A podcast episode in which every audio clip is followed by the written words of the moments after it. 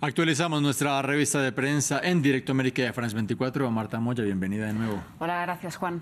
Comenzamos obviamente en este segmento con cómo los medios de Rusia están tratando la muerte de Alexei Navalny, que nos sorprendió esta mañana. Por supuesto, todos los medios, no solo de Rusia, de todo el mundo, están reportando esta noticia a esta hora de la mañana, pero como dices, vamos a empezar por los medios estatales rusos. Empezamos con la agencia RIA Novosti, que titulaba... Eh, esta mañana el Servicio Penitenciario Federal anunció la muerte de Alexei Navalny. El opositor ruso murió en la colonia correccional 3 del Distrito Autónomo de Yamalo-Nenets.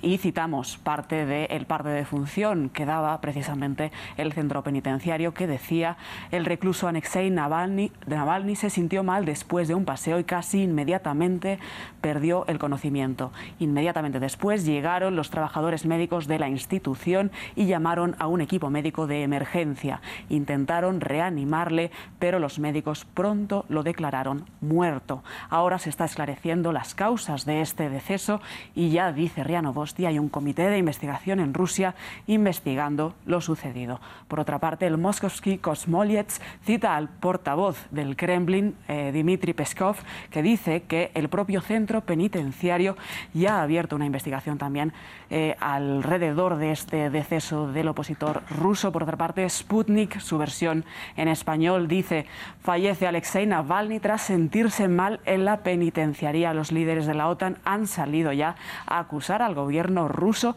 de la muerte del opositor y cita a la portavoz de Exteriores del Kremlin, María Zayarova, eh, que dice, aún no hay examen forense, pero las conclusiones de Occidente ya están listas. Por otra parte, RT dice, fallece en prisión el exactivista político Alexei Navalny.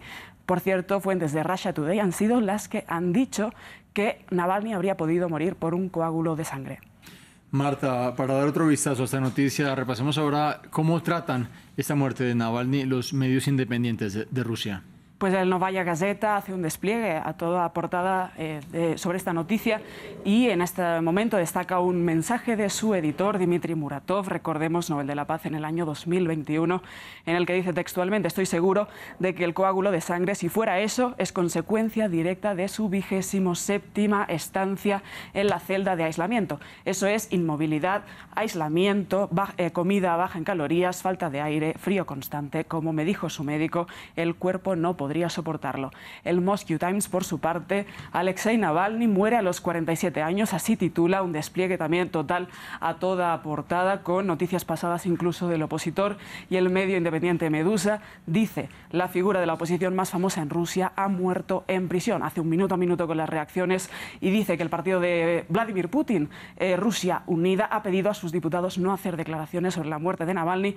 Otras figuras opositoras han dicho que el 17 de marzo, el día de las elecciones, la gente debería poner en las papeletas electorales Navalny para pues boicotear las elecciones y que además un canal de Telegram, Baza, dice que Navalny enfermó a las 13 hora local y su defunción se certificó a las 14-17 horas. Muchas reacciones efectivamente, una de ellas, las más recientes, la vicepresidenta de Estados Unidos, Kamala Harris, que dice que esto es una señal, una muestra de la brutalidad de Putin. Pasamos ahora a cómo los medios de fuera de Rusia tratan la muerte de este reconocido opositor. Pues cuando empezamos en Estados Unidos con el New York Times, que titula a esta hora La muerte de una figura franca priva a Rusia de una voz líder en la oposición. También destaca este medio estadounidense que justo ayer fue cuando se, vio, cuando se vio por última vez a Navalny en una vista judicial por videollamada en la que parecía estar en buen estado de salud y de humor. Por otra parte, Le Monde en Francia hace un minuto a minuto también con las reacciones y cita en estos momentos en su titular al presidente ucraniano Volodymyr Zelensky que dice Vladimir Putin debe responsabilizarse de sus crímenes en relación a este deceso. Por otra parte, el país en España titula Muere en prisión el opositor Alexei Navalny y dice que sus abogados ya están de camino al penal.